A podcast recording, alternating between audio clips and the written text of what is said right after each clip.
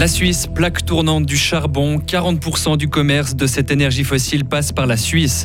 Un homme ou une femme, le Parti socialiste divisé pour la succession de Simonetta Sommaruga. Et puis, il est loin des 40 000 visiteurs annuels du musée Guiguerre, mais il vaut le détour juste à côté. On vous emmène dans ce journal au Tibet Museum. Demain, grisaille matinale, sinon assez ensoleillé. Et mercredi, un temps perturbé avec euh, de la pluie. Mehdi Piquant, bonjour. Bonjour Greg, bonjour à toutes et à tous. Les dernières mines de charbon ont fermé à la fin de la Seconde Guerre mondiale en Suisse, mais notre rapport avec cette énergie fossile n'est pas du tout de l'histoire ancienne. Une enquête publiée aujourd'hui par Publicaille épingle la place financière helvétique. Loïc Chorderet, comme le démontre l'ONG, notre pays joue un rôle gigantesque aujourd'hui dans l'achat et la vente de cet or noir. Oui, mais dit 40% du commerce de charbon mondial passe par la Suisse. Ça représente plus de 530 millions de tonnes chaque année, car notre pays abrite 245 entreprises actives dans le secteur. Des grands groupes miniers qui sont surtout présents dans les cantons de Tsug, du Tessin et de Genève, avec un roi du charbon, Glencore, et ses 26 mines à travers le monde. Car en Suisse, le charbon ne transite bien sûr que de façon comptable. Et sachez que selon nos propres recherches, certaines entreprises étaient basées ou le sont encore dans le canton de Fribourg. Le problème, Loïc, c'est que le charbon, c'est une catastrophe climatique. Oui, c'est 536 millions de tonnes de charbon gérées par des entreprises basées en Suisse émettent plus de CO2 que les États-Unis, l'un des pays les plus pollueurs du monde. C'est donc, on peut le dire, le plus grand malfaiteur climatique, ce charbon, l'énergie fossile la plus sale, mais aussi la moins chère et la plus abondante dans le monde. Mais Loïc, à l'heure où on parle constamment de transition énergétique et de lutte contre le réchauffement climatique, on pourrait se dire que l'utilisation du charbon a baissé. Et pourtant, jamais dans l'histoire on a extrait, produit et consommé autant de charbon qu'aujourd'hui. Et ça continue d'augmenter. On devrait même dépasser cette année la barre des 8 milliards de tonnes produites. Des nouvelles centrales à charbon sont construites en Asie. Et plus près de chez nous, en Allemagne, on a décidé de relancer les centrales à charbon en vue de cet hiver et de la menace d'une possible pénurie. Mais Publicaille appelle à un monde sans charbon. Oui, et la Suisse doit y prendre ses responsabilités selon l'ONG. Elle appelle le Conseil fédéral et le Parlement à prendre des mesures pour que le commerce du charbon soit mieux contrôlé aujourd'hui et abandonné avant 2030. Elle demande aussi aux banques suisses, dont la BNS, mais aussi la banque cantonale vaudoise, d'arrêter d'investir dans le secteur. Merci beaucoup Loïc et vous pouvez d'ailleurs retrouver l'enquête complète sur le site de Publicaille. L'actualité aujourd'hui, ce sont aussi les maçons de la Suisse romande qui sont dans la rue depuis ce matin, en grève pour deux jours. Des défilés sont prévus à Genève, Lausanne, La Chaux-de-Fonds, Delémont et à Fribourg, où plusieurs centaines de maçons sont attendus au total. Tous protestent contre un projet de convention nationale qui met, selon eux, en danger leurs conditions de travail. Ils craignent notamment une flexibilisation du temps de travail avec des semaines en été qui pourraient aller jusqu'à 58 heures.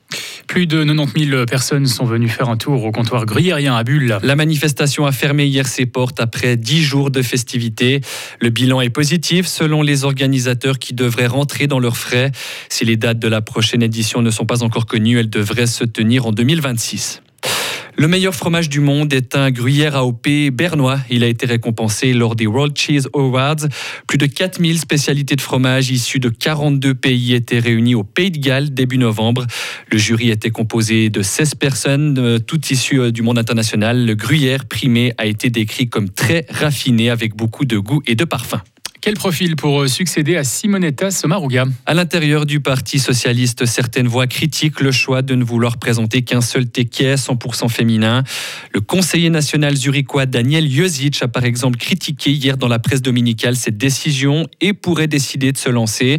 En tout cas, à un mois pile de l'élection, il n'y a pas encore de candidat officiellement déclaré.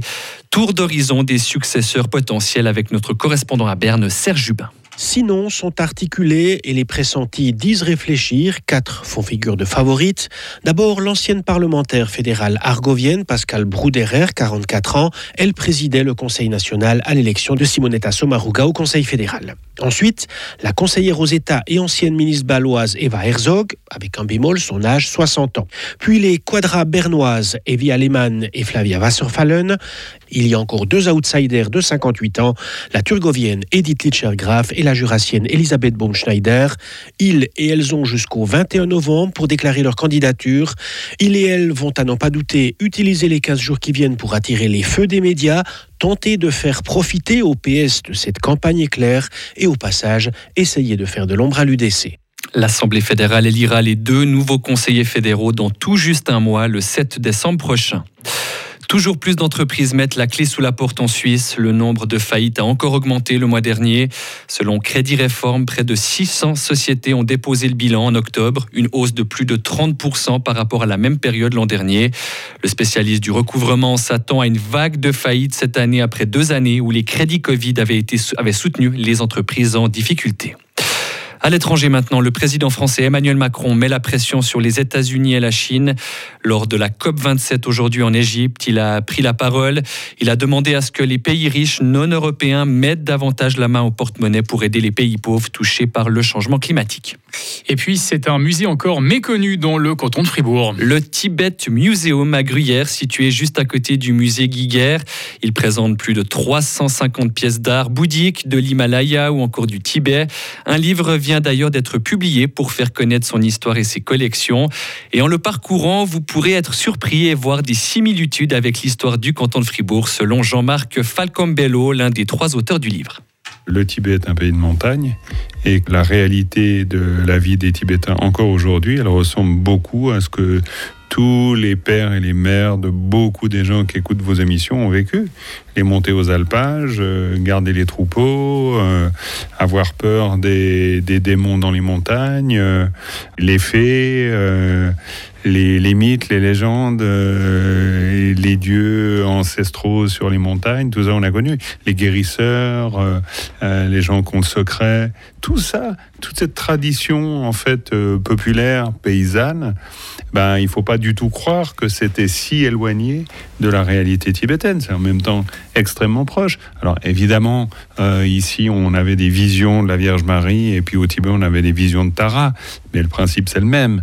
Le musée a d'ailleurs récemment acquis une pièce unique, un manuscrit très ancien qui attire les chercheurs du monde entier. Et sur notre site et application Frappe, vous pouvez retrouver un article qui vous explique comment ce Tibet Museum s'est implanté en Gruyère. Retrouvez toute l'info sur frappe et frappe.ch.